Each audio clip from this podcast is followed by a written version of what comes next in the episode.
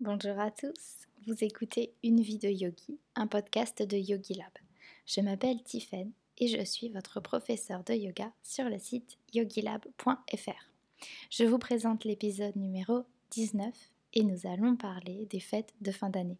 Surtout, comment les aborder comme un ou une yogi. Cette idée m'est venue alors que je lisais vos commentaires sous les cours de Yogi Lab. L'une de vous m'a écrit être ravie de pouvoir pratiquer au chaud chez elle, surtout pendant cette période stressante avec les cadeaux, avec les gros repas qui arrivent. Les repas de famille sont quelque chose que l'on fait presque tous. Et pourtant, j'ai l'impression que c'est aussi quelque chose que nous redoutons presque tous. J'ai l'impression que c'est le moment où les émotions font surface pour tout le monde. Et comme c'est aussi le moment où tout le monde se retrouve, eh bien, c'est un peu la foire aux émotions. Pour me faire une bonne idée de tout ce que vous pouvez vivre pendant les fêtes, j'ai fait un sondage sur Instagram. J'ai pu recueillir vos impressions et ça va me permettre d'orienter les idées que je souhaite partager avec vous dans cet épisode spécial fête de fin d'année. Si vous écoutez euh, cet épisode pendant l'été, eh bien ce sera aussi valable pour les vacances en famille ou pour les longs repas de famille. Je crois en tout cas que nous avons tous en commun beaucoup d'appréhension. Voici les thèmes qui sont revenus fréquemment. Il y a la peur du surplus de nourriture, la surconsommation, les craquages alimentaires, la peur des reproches de certains membres de la famille, le stress des cadeaux, les sombres souvenirs, les absents, les repas trop longs, le fait d'être végétarien ou végétalien dans un repas de Noël traditionnel, les remarques sur le fait euh, qu'on ne donne pas beaucoup de nouvelles, le sentiment d'obligation sociale, le sentiment d'être obligé d'être heureux, d'être content, d'être enjoué, et aussi le sentiment de solitude. Voici beaucoup des sujets qui sont revenus puisque vous avez été plus d'une centaine à me répondre et ça m'a vraiment conforté dans l'idée que cet épisode pourrait peut-être, je l'espère, vous être utile. Alors merci beaucoup d'avoir pris ce temps pour partager votre expérience et puis on va voir maintenant comment nous pouvons gérer tout cela ensemble. Je n'ai pas du tout la prétention de vous fournir des solutions ou des miracles, je vais juste partager avec vous les petits outils que j'ai réussi à mettre en place au fil du temps. Imaginez bien qu'une végane, yogi, entrepreneur, instagrammeuse à ses heures perdues, sans mari et sans enfant, bien ça fait jaser. Donc, j'ai quelques petits outils dans ma hotte qui pourraient peut-être vous aider. Et nous allons commencer ce podcast avec une idée que nous avons déjà vue ensemble. C'est très yogi et c'est une mise en application du stoïcisme. Est-ce que vous vous souvenez que dans l'épisode 3, je vous proposais de fixer votre énergie sur les choses que nous pouvons changer? Cela signifie que toutes les choses qui sont hors de notre contrôle ne méritent pas l'attention que nous avons souvent tendance à leur donner. En l'occurrence, les fêtes de fin d'année nous sont extérieures. Quoi que nous fassions, euh, quoi que nous fassions, elles reviennent, elles reviennent tous les ans. C'est pourquoi on peut dire que les fêtes de fin d'année sont un, un fait. Je vous ai donné plusieurs exemples de tout ce qui nous inquiétait. Pour certains et certaines d'entre vous, la réponse était tout simplement le fait que les fêtes, sans trop savoir pourquoi, vous dépriment ou vous angoissent. C'est l'illustration parfaite de ce que je souhaite vous dire. Quand nous disons les fêtes me dépriment, cela signifie que nous laissons le pouvoir à quelque chose d'extérieur et hors de notre contrôle. Puisque les fêtes sont un fait, c'est quelque chose qui est, peu importe si nous le voulons ou pas, nous mettons alors notre énergie au mauvais endroit. Je vous propose de rediriger nos pensées et donc notre énergie vers ce qui est de notre fait à nous. Créer des pensées négatives, c'est de notre fait. La première étape serait de les observer. Si une méditation ne vous suffit pas ou si l'esprit n'est pas assez discipliné pour méditer, il vous est tout à fait possible de faire autrement, en écrivant. Vous pouvez prendre un papier, un crayon et écrire. Et si vous ne savez pas par où commencer, vous pouvez amorcer avec un début de phrase comme les fêtes me dérangent parce que, et continuez, laissez vos pensées venir. C'est un, petit peu comme une méditation version écrite. une chose est revenue très souvent, les repas de famille. Et j'ai deux choses à vous proposer. La première est extrême, donc j'ai une autre solution pour vous si la dissidence n'est pas encore quelque chose qui vous met à l'aise.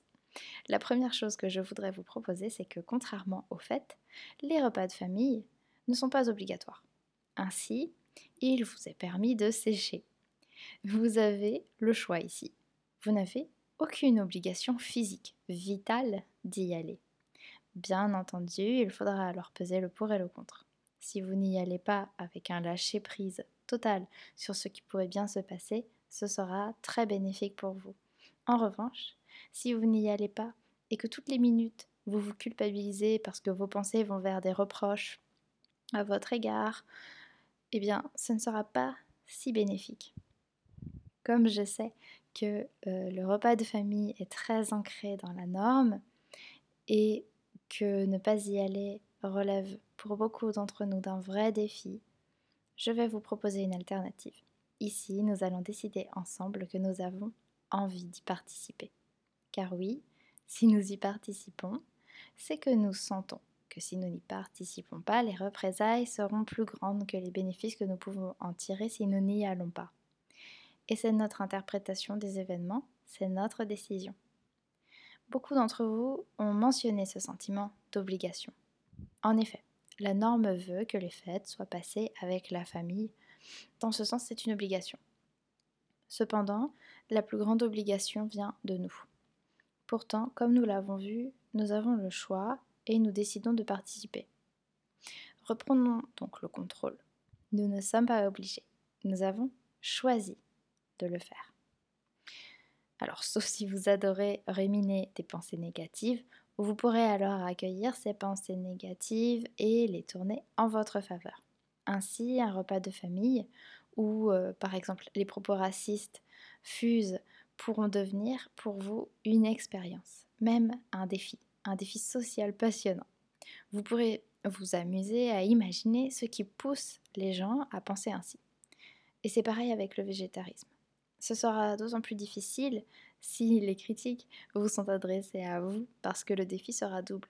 Votre mission sera alors non seulement de travailler sur votre empathie, mais aussi sur votre self-control. Et en parlant de self-control, je voudrais vous proposer cette idée. Les pensées nous appartiennent. Nous avons déjà évoqué le fait que nos émotions viennent de nos pensées et que les pensées nous appartiennent dans deux épisodes précédents. Si vous avez besoin d'approfondir, je vous propose d'aller écouter l'épisode sur les pensées toxiques et l'épisode sur les émotions négatives.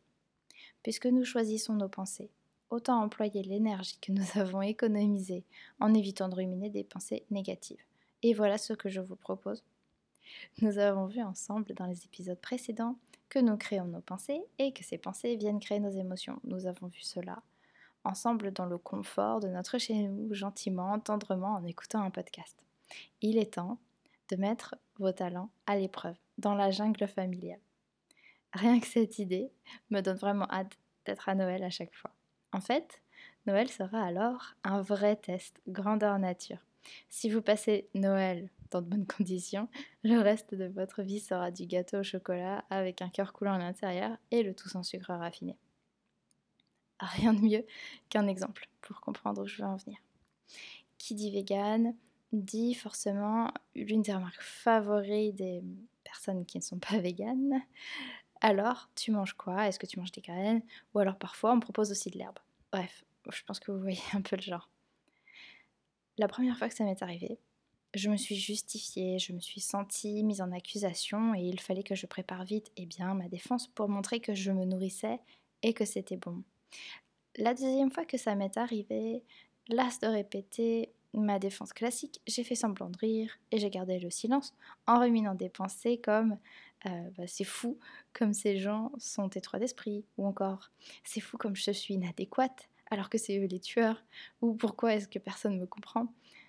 J'étais dans la rumination, la culpabilité de ne pas être comme les autres et avec une petite pointe de ressentiment. Et puis, troisième année, j'étais déjà un peu plus sage. Et aller de front, c'est pas trop mon style. Donc, je n'allais pas rentrer dans l'art. Garder le silence était tout à fait dans mes cordes. Mais je me suis dit que cette année, j'allais gratter la surface de ces réprobations déguisées en blagues pour voir s'il y avait quelque chose en dessous ou si ces remarques étaient simplement une provocation vide. Pour instaurer le dialogue, rien de mieux qu'une question. Donc ma question a été très simple. Quand on m'a dit Tu manges des graines, j'ai répondu Est-ce que tu as du mal à comprendre les végétariens? Et là, vous aurez une première réponse. Le mieux, c'est de toujours continuer avec des questions, mais surtout, mon plus grand conseil, c'est d'orienter la question vers la personne et pas par une généralité. Demandez vraiment ce que la personne ressent ou pense. Vous voyez, ma première question était est-ce que tu as du mal à comprendre? Attention ici, il ne s'agit pas de provoquer, mais il s'agit réellement d'échanger pour comprendre ce qui pousse la personne à vous faire ces remarques. Mon intention était de comprendre. On m'a donc rétorqué que les végétariens étaient tous des extrémistes. Une réponse qui n'a plus rien à voir avec l'assiette. Ce à quoi on peut répondre ce n'est pas tant dans la nourriture que ça te dérange, mais plutôt dans l'attitude dans ce cas. Point d'interrogation, bien sûr, il faut poser la question. Et en creusant, vous leur ferez peut-être réaliser par eux-mêmes qu'en fait, ces railleries avaient lieu car votre attitude dérangeait un mangeur de viande qui voyait en vous son reflet. C'est toujours dérangeant de voir des parties de soi que l'on ne veut pas voir. Et les autres sont le meilleur reflet de ce que l'on ne veut pas voir en nous. Là, bien sûr, je prends un exemple dans le cas où vous n'avez culpabilisé personne, que vous n'avez fait aucun reproche. Parce que si vous faites des reproches à quelqu'un qui est en train de savourer son steak, on part sur un autre sujet. Là, je vous parle vraiment du cas où c'est une personne qui vous provoque, entre guillemets. Et je vous entends. Vous vous dites certainement que si on vous fait des remarques, eh bien autant dire que vous n'aurez pas du tout envie d'instaurer le dialogue et que ces personnes bornées n'auront qu'à le rester. Soit. Vous pouvez aussi vous murer dans le silence. Mais alors dans ce cas, votre mission sera d'observer les pensées qui vous viennent. Autre possibilité, toujours dans le domaine du végétarisme, c'est de proposer l'idée qu'il est dommage de concevoir la, la, chose ainsi, car on passe à côté de beaucoup de choses délicieuses. Alors comme cette situation m'est arrivée beaucoup de fois, j'ai eu aussi mon petit côté provocateur qui a fait surface. Alors si vous choisissez cette option, choisissez-la avec quelqu'un qui n'est pas trop susceptible ou quelqu'un qui est de bonne foi. Un jour, j'ai décidé de montrer à la personne en face de moi la mesure de l'absurdité dont elle faisait preuve. Elle sous-entendait, comme toujours, que j'avais pour aliment principal des graines ou de l'herbe, je ne sais plus. C'est pourquoi j'ai commencé à lui demander si elle mangeait tel ou tel aliment. Est-ce que tu manges du pain Oui, moi aussi. Est-ce que tu manges des pâtes Oui, moi aussi. Est-ce que tu manges des tomates? Oui, moi aussi. Est-ce que tu manges des cookies? Oui, moi aussi. Une longue, longue liste de tout ce que vous mangez. Pour terminer avec, est-ce que tu manges des animaux? Oui, moi non. Finalement, c'est la seule chose. On peut même aller plus loin et montrer que l'on mange en fait beaucoup plus varié quand notre assiette est végé. Mais bon, faut pas trop en faire non plus. Ça m'amène au reproche. Nous avons déjà évoqué dans un épisode le sujet des critiques et je vous renvoie donc vers cet épisode pour en savoir un petit peu plus. J'ai pris l'exemple du végétarisme, mais nous pouvons l'appliquer à beaucoup d'autres choses. Par exemple, si l'un de vos proches vous dit Tu ne me donnes jamais de nouvelles, il vous est tout à fait possible de répondre, si c'est une personne que vous aimez, en lui posant une question. Par exemple, est-ce que ça te donne l'impression que je ne pense pas à toi parce que je ne donne pas de nouvelles?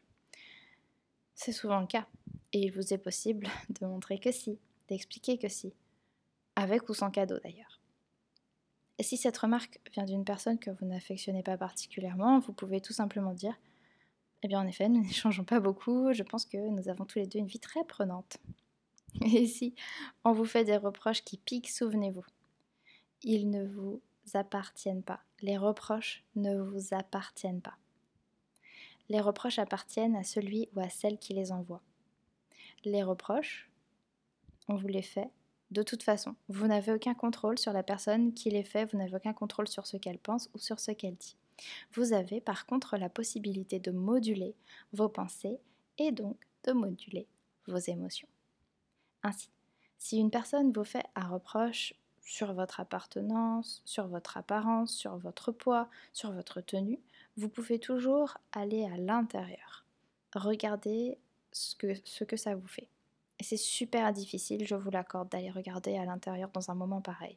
Donc si c'est trop difficile sur le coup, je vous propose une distraction, mais alors, il faudra que vous me promettiez qu'après le repas, vous irez voir ce qui s'est passé en vous.